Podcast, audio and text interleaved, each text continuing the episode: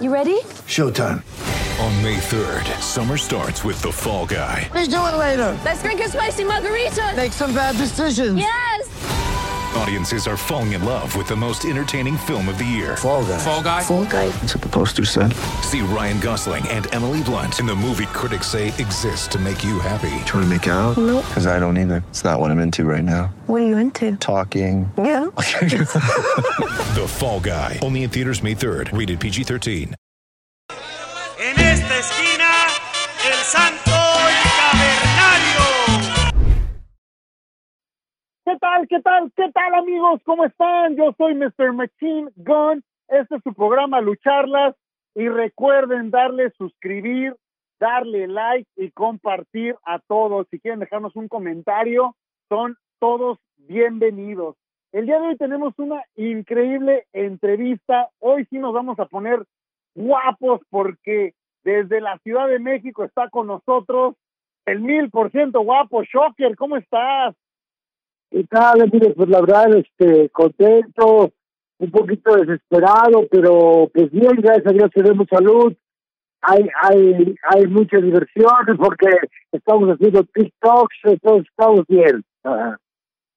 queremos que nos platiques un poquito de, de este, hay muchísimo que platicar contigo, pero nos encantaría empezar con, con Shocker en el aspecto de, ah, tú vienes de, tú tienes un dominio del inglés muy, muy bueno, ¿correcto? Es correcto. Ahora, tú estás en, estás en estás en este, a diferencia de otros luchadores que batallaron con, con el inglés, o sea, que, que están, que viven en Estados Unidos y que batallan con el inglés, tú no. O sea, tú vienes para acá, te manejas en, en inglés al 100%, ah, tienes dominio del inglés, de promos en inglés y todo. ¿Cómo te beneficia eso en, en tu carrera? Pues mira, creo que el, prepararte, el estudiarte es algo muy benéfico en cualquier aspecto de la vida profesional. Para, para mi carrera, es una carrera que, que requiere viajar, que requiere presentarte en diferentes países y manejar otros idiomas, pues creo que a mí me benefició bastante porque esto ayudó que, que yo fuera un luchador, que sea un luchador este comercial para el público no solo mexicano, sino también pues en el caso de Estados Unidos americano, la gente que, que me conoce sabe el dominio de- del inglés, puede llegar, se me acerca y hablan conmigo en, en el idioma este inglés y, y me facilita mucho las cosas, aparte pues puedo puedo trabajar en empresas extranjeras y comunicarme con ellos de una manera más fluida, lo cual pues para mí es excelente, ¿no? Ahora, para mucha gente que no lo sabe, nosotros lo, lo vimos en el documental de Lucha México. Tienes, tienes un tatuaje que dice Boner, ¿correcto? Boner, sí. Ahora, eso cuando lo vi yo dije, bueno, pues, como en su momento tú sabías que un boner lo que era o Es lo que es. Sí, claro, pero el tatuaje de Boner viene de- del personaje Rick Stone, que salía en, en la- en el programa Growing Pains. Y cuando yo estaba en el high school en Estados Unidos, mis compañeros de clase decían que yo me parecía mucho a Boner, al, personaje que salía en esa, en esa serie, y es por eso que, que tengo Boner. Así, así me decían, sobre, hey, Boner, what's Boner?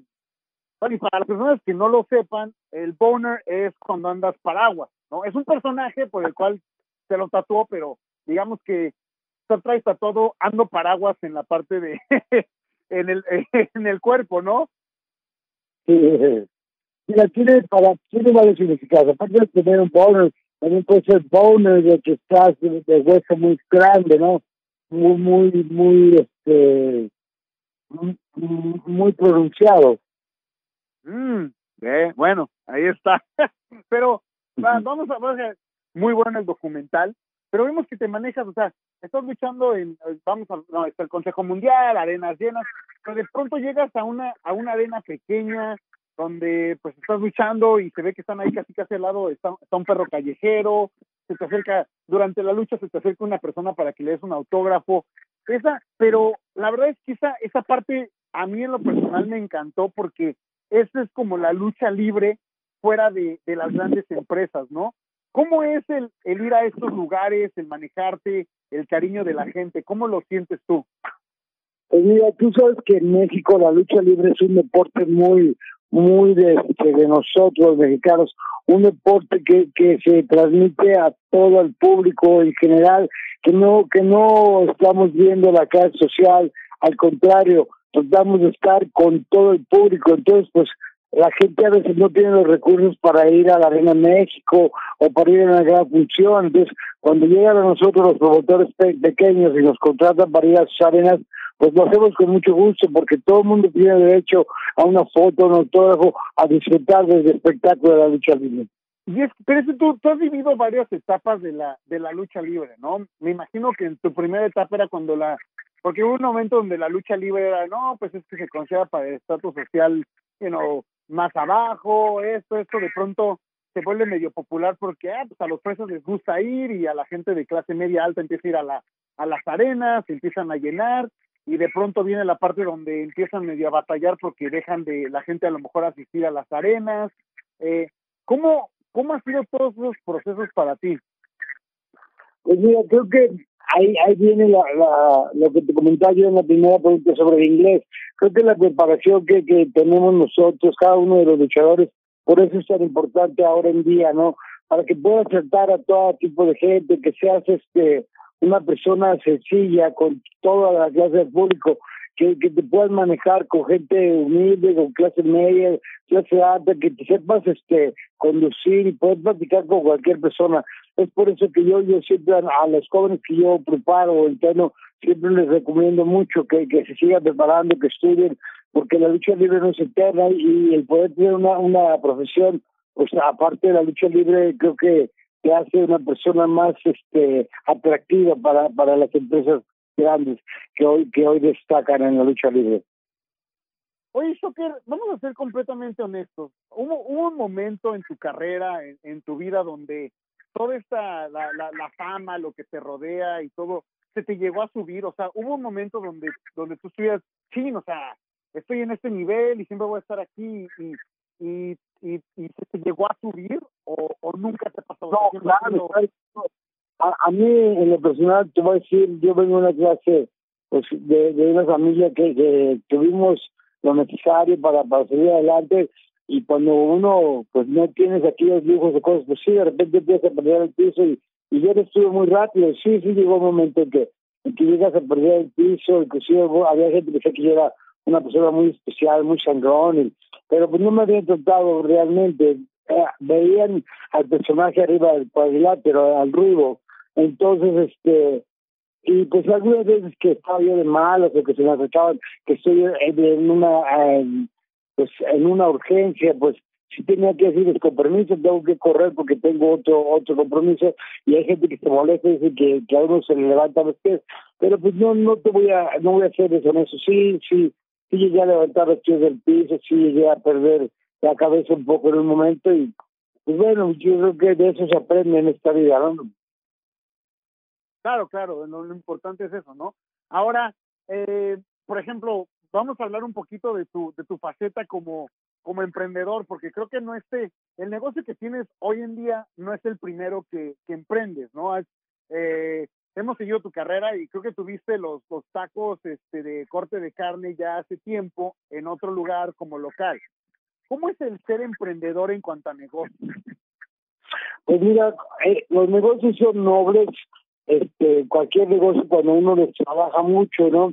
La verdad, el primer negocio Che Guapo, pues la renta nos, nos comió un poco, nos estaba yendo bien, pero no era rentable, aparte nos quería hacer la, la renta demasiado, entonces dijimos, no, pues vamos a, a cambiarnos, vamos a hacer otro, este, vamos a buscar una nueva locación. A lo mejor ese cambio nos, nos afecta un poco, porque no era la misma solicitud que teníamos el primero, y pero nunca he quitado yo del renglón en la comida aquí, sabes que México es un país muy taquero, nos encanta la tortilla con carne, la carnita asada, la rachera, el choricito, entonces por eso es que lo hago, ¿no? a mí me encanta el corte fino, ¿no? El ribeye, el sirloin, este, el New York, todo ese tipo de cortes, por eso es que lo que lo he manejado, ahorita los tacos que estoy manejando en este momento sigue siendo la rachera, bistec, costilla, chorizo argentino, porque son muy populares y manejo la tortilla hecha a mano, que es más, es este, tiene mucho mejor sabor. Yo lo que quiero es darle al público que coman lo que yo como. O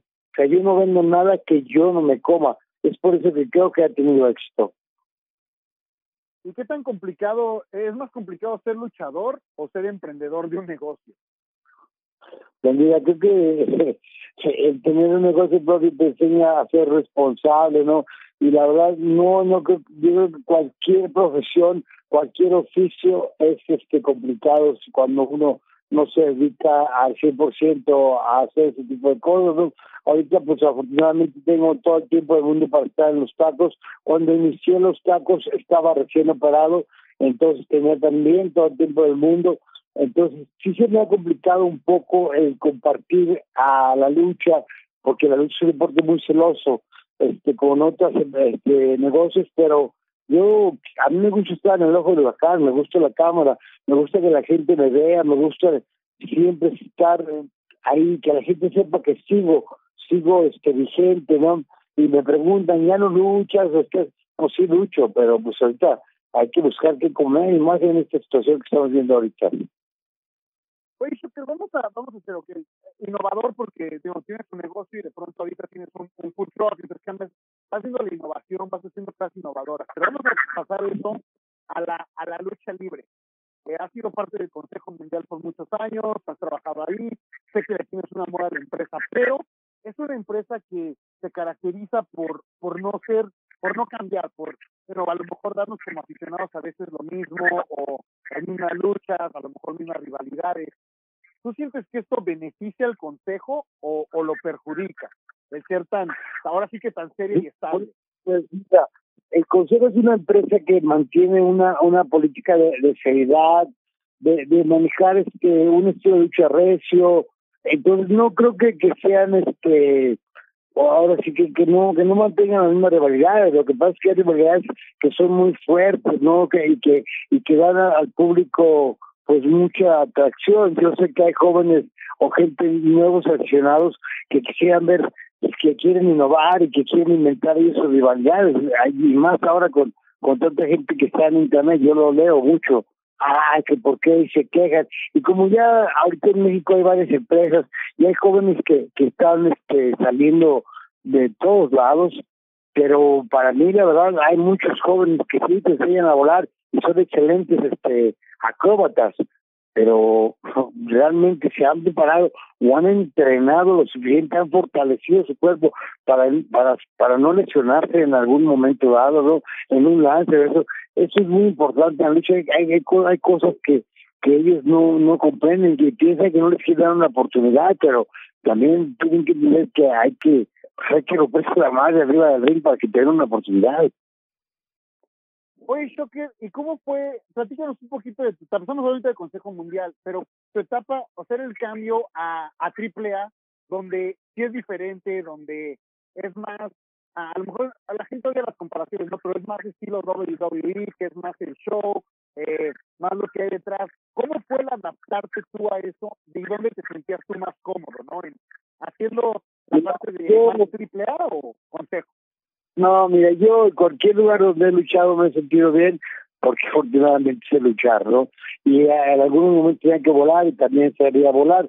A lo mejor no soy el- gran acróbata o ya gimnasta, pero podía hacer todo lo que me podían hacer, lo hacía en esos momentos antes de tener lesionadas las rodillas o los codos, porque pues yo me lesioné trabajando y a veces mm, me lesionaron los compañeros, me cayó Black Warrior en un codo, este el último guerrero me, me, me impulsó hacia fuera del ring me lastimé la rodilla y han sido lesiones que han sido sobre el trabajo no aparte pues tanto va el canto al lado que se rompe y, y pues yo trataba eh, casi siempre que subo al ring yo no subo a dar el 50% siempre subo a dar el, el 1000% Oye, háblanos un poquito de, bueno, ahorita mencionaste a algunos otros luchadores, pero tu compadrazgo con este, con Mr. Niebla, ¿cómo fue? Eh, ¿Lo extrañas? Eh, ¿Cuáles son tus recuerdos de, él?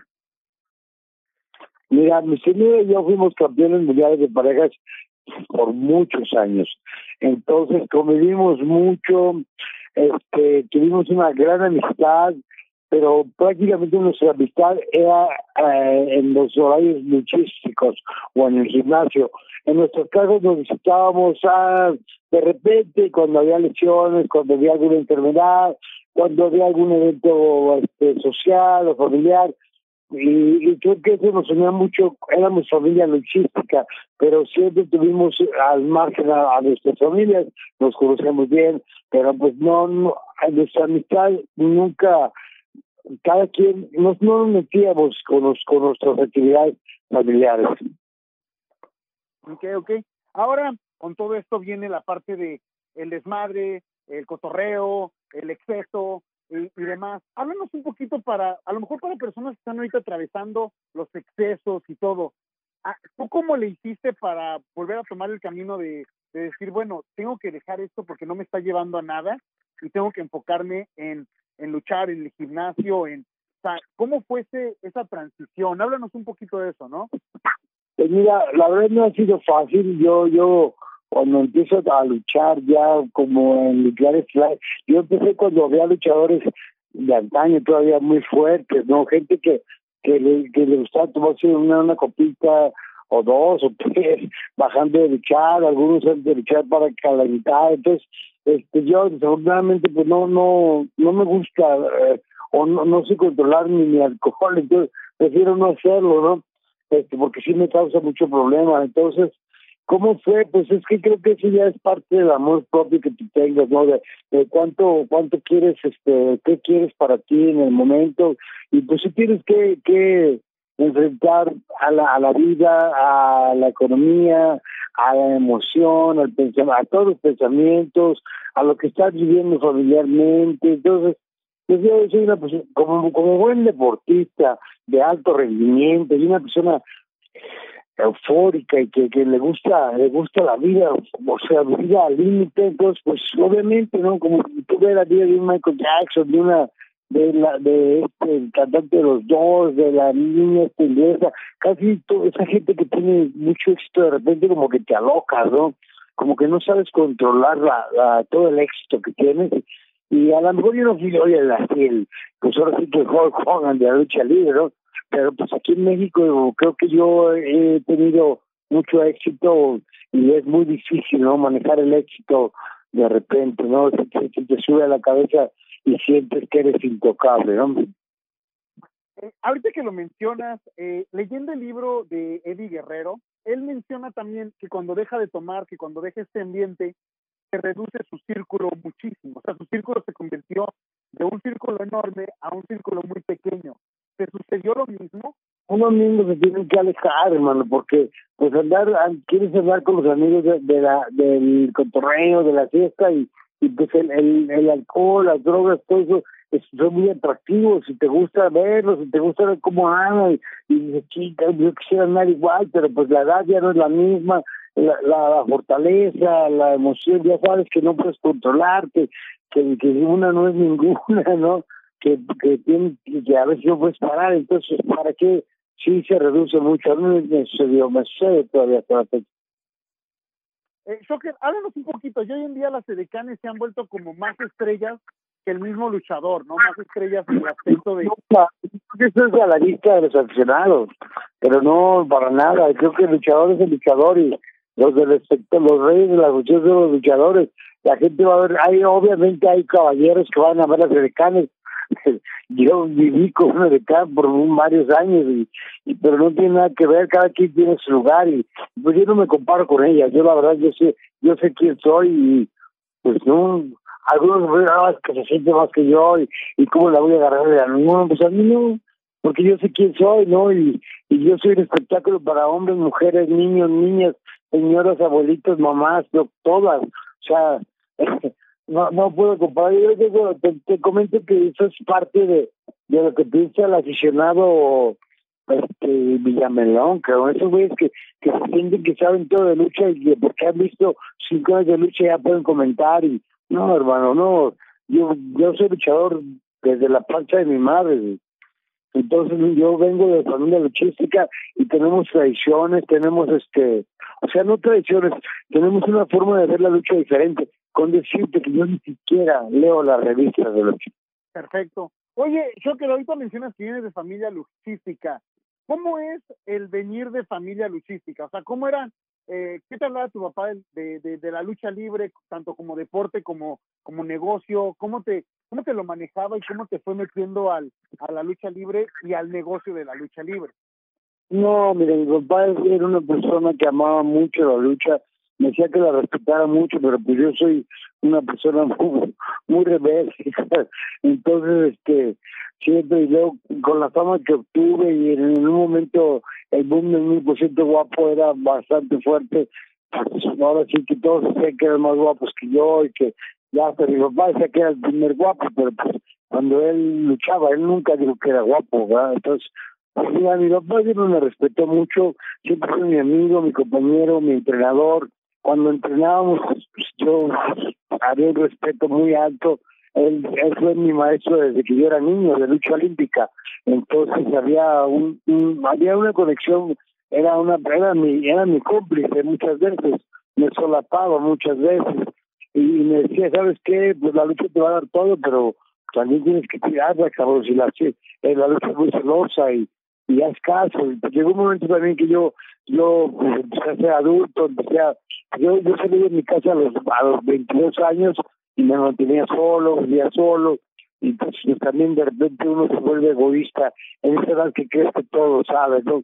Que tu papá te hago y dices, no, papá, yo lo estoy haciendo bien, hasta que empiezas a crecer y o eres capaz y dices, qué razón tienes, papá, ¿no? Como lo dice el comercial. Pero pues eso es poco a poco, es cosa que de mi papá, la verdad, yo lo, lo quiero mucho, lo amo y, y llevo un gran, un muy buen recuerdo de él, como, como siempre lo hizo en toda la vida, siempre lo respeté y, y a veces que falté respeto, pues me dio chingados. Oye, Shocker, ahorita que hablas, que hablas de tu papá y mencionaste una, una palabra que quiero, quiero tomar ahí, la rebeldía. Eh, por lo que por lo que platicas y por lo que sabemos de ti, pues eres una persona rebelde, ¿no? En el aspecto de no, pues lo voy a hacer así, lo voy a hacer a mi manera también viene la parte donde cuando haces las cosas a tu manera y, te vas y te das ciertos golpes, vas aprendiendo, ¿no? Porque pensamos que, que ser rebelde es malo, pero no que sea malo, simplemente cuando eres rebelde, pues estás desafiando las reglas y también te atiendes a las, a las consecuencias. ¿Cómo te ha, digamos, afectado esas consecuencias de tu rebeldía en trabajo, en, en la lucha libre y demás? Pues mira, hay, hay parte de mi rebeldía que ha sido buena, hay algunas que han sido no tan buenas. El, mira, cuando fui a AAA, me decían, papá, no te vayas, pero yo dije, sí me voy, me van a pagar más, el dinero no es todo, yo dije, no pasa nada. Me fue muy bien este en cuestiones económicas y de fama, pero luchísticamente siento que, que no me fue tan bien, porque pues echaba yo muchas ojeras, eh, hacía lo que yo quería, porque sabía el nivel que tenía, pero pues bueno, pues fue aprendizaje, ¿no? Entonces, ¿qué te puedo decir? Luego viene, ¿qué, qué otro momento he sido rebelde? Pues muchas veces cuando pierdo la máscara, cuando empiezo a ser los guapos, ha, habido muchos este, momentos, ¿no? Que ya dije, ya, ya estoy cansado, ¿no? Quiero hacerlo a mi modo. Oye, Shocker, ahora sí háblanos un poco. De pronto decides hacer la transición a ahorita, por ejemplo, que estás haciendo, manejando lo del canal de YouTube, que estás haciendo el TikTok, que estás haciendo lo demás. ¿Lo haces como una manera de entretenimiento? ¿Ves un futuro en eso? Eh, platícanos un poquito de, de cómo lo ves tú de, de perspectiva de como luchador, de a lo mejor y poder hacerlo a la larga. Pues, pues mira, es que el de YouTube todo empezó por, por un amigo que tengo que se dedica a, a manejar artistas y a, producir páginas. Dice, ¿por qué no haces un canal de YouTube con entrevistas y, y cosas así? Mira, no, si hay un cuate que se pone una máscara y los entrevista arriba de un carro, pues tú que eres luchador y eres, eres algo más, este, que la gente te quiere, te respeta, tus compañeros te respetan, te quieren, pues hazlo tú, güey pero es que yo no sé ser, no importa, no seriamente, y hacemos algo de comedia porque te encanta la comedia, y pues va, hay que hacerlo. Y lo hicimos y nos, nos ha funcionado bien, entonces pues, pues es cuestión de trabajo, ¿no? Yo creo que no hay peor lucha que la que no se hace, y, y pues también lo hacemos para mantenernos este vigentes, que la gente nos vea, que sepan quiénes somos y pues aparte es lo de hoy, no todo el mundo está metido en la computación y entonces rollo, ¿no? no, ahora ya lo voy a estar al, al, al, ¿cómo le llaman? A la, no, es a la moda, es a la tecnología, ¿no? Tienes, tienes que innovar, tienes que estar, saber usar el celular, la computadora, la Mac, la tablet, todas esas madres que se están usando ahorita, todas las, este, todas las apps, todas esas cosas que se usan, ¿no? Las plataformas virtuales, porque es lo de hoy, y hay que estar pendiente porque tus hijos te lo piden también, ¿no? Y me gusta mucho el canal y creo que me ha ayudado no solo este social, sino este necesariamente, pues también ya que te paguen por hacer algo así, pues también está chido porque pues es otro, otro ingreso, ¿no? Oye, ahorita mencionaste de ser papá. Platícanos cómo es Shocker como papá, como, o sea, ¿cómo es, cómo es Jair? Jair en realidad, ¿cómo es? No, pues tengo una niña, imagínate, ahí es la única que me gana a una caída sin límite de tiempo, dos salidos me vence siempre, pues no, no, tiene años, entonces es puro amor con mi hija. A veces le quiero poner rudo, pero con, esa mirada de, de gatito de Shrek tengo. Oye, eh, Shocker, ya, ya para, ya para empezar a, ya para empezar a, a concluir esta, esta super entrevista, eh, háblanos un poco, ¿qué planes tienes? ¿Sí- ¿Piensas seguir como de youtuber o quieres seguir luchando? ¿Qué vas a hacer? Mira, lo principal ahorita, pues que pase la, pandemia, que pase esta etapa que estamos en contención. Yo ahorita tengo mi negocio Taco Show con servicio para llevar y próximamente ya con servicio de domicilio con algunas plataformas virtuales, entonces, y me quiero operar en cuanto pueda y me gustaría seguir luchando unos cinco, seis, siete, no sé, lo que el cua- hasta que el cuerpo aguante, no pasa nada. Y, ahora sí que, el tiempo va a ser el que va a decir ya, pues ya, no, también no quiero terminar en los abajo, muy abajo en las luchas y quiero ver si puedo tener un pequeño despunte en el próximo año. Pero pues todo se lo dejo a Dios, yo no sé qué para, o sea, no puedo quitar si me da el coronavirus y me muero mañana. Pero esperemos, esperemos que no, pero eh, cuídate, vamos a esperar que no. Ya para, ya para este, terminar, importante, vamos a, hay, hay, has trabajado con muchísimos luchadores, ¿no? Has trabajado con, con El Terrible, has trabajado con Rey Bucanero, con Último Guerrero, con, este, te tocó la etapa de con Vampiro, con Vampiro Canadiense, Pierrot. Eh, a lo mejor puede hacer de, ah, este menos o algo, pero siempre impresionado por, por la persona que, sea, de quién tú dices, wow, yo a este sí, este, este sí es brother, esta persona sí, eh, como ser humano, como persona, ¿quién? Um, en la lucha libre. Sí, sí, sí. Hoy día, hoy en la lucha libre somos- tenemos una hermandad tan grande que cuando realmente necesitamos, todos estamos para todos. ¿eh? Es increíble. Es increíble la hermandad que hay. No, eh, los desconocerías de cómo somos unidos. Pero pues obviamente cada quien tiene sus familias, sus problemas. Yo cuando tuve mi lesión de la rodilla, todos me apoyaron. Todos, ¿no? La primera vez cuando me rompí el rotuliano, todos estuvieron al pendiente, me hicieron una función, este, hicieron- todos siempre he estado muy al pendiente de mi carrera, son todos, aparte pues como tuve, he tenido varios jóvenes que ahorita son figuras estelares, pues este, fui su maestro en algún momento, pues siempre me quieren, me procuran, llamadas, este, mensajes, Twitter, Facebook, siempre están al pendiente.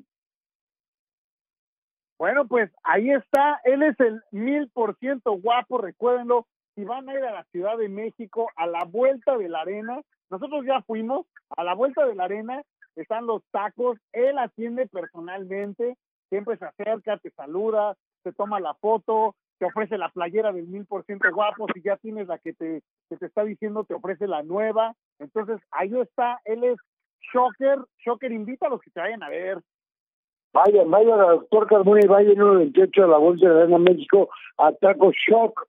Y este, pues si me ven por ahí anunciado en las carteleras de California, de México, Guadalajara, en cualquier parte de la República, pues vayan a verlo porque eh, ténganlo por seguro que no se van a arrepentir. Bueno, ahí está, yo soy Mr. McKingon, de lo que tampoco se van a arrepentir es de darle suscribirse al canal, de dejarnos un comentario y de compartir esto. Así es que, con eso, Víctor, nos vamos. Gracias, Shocker. Dios, Dios le bendiga.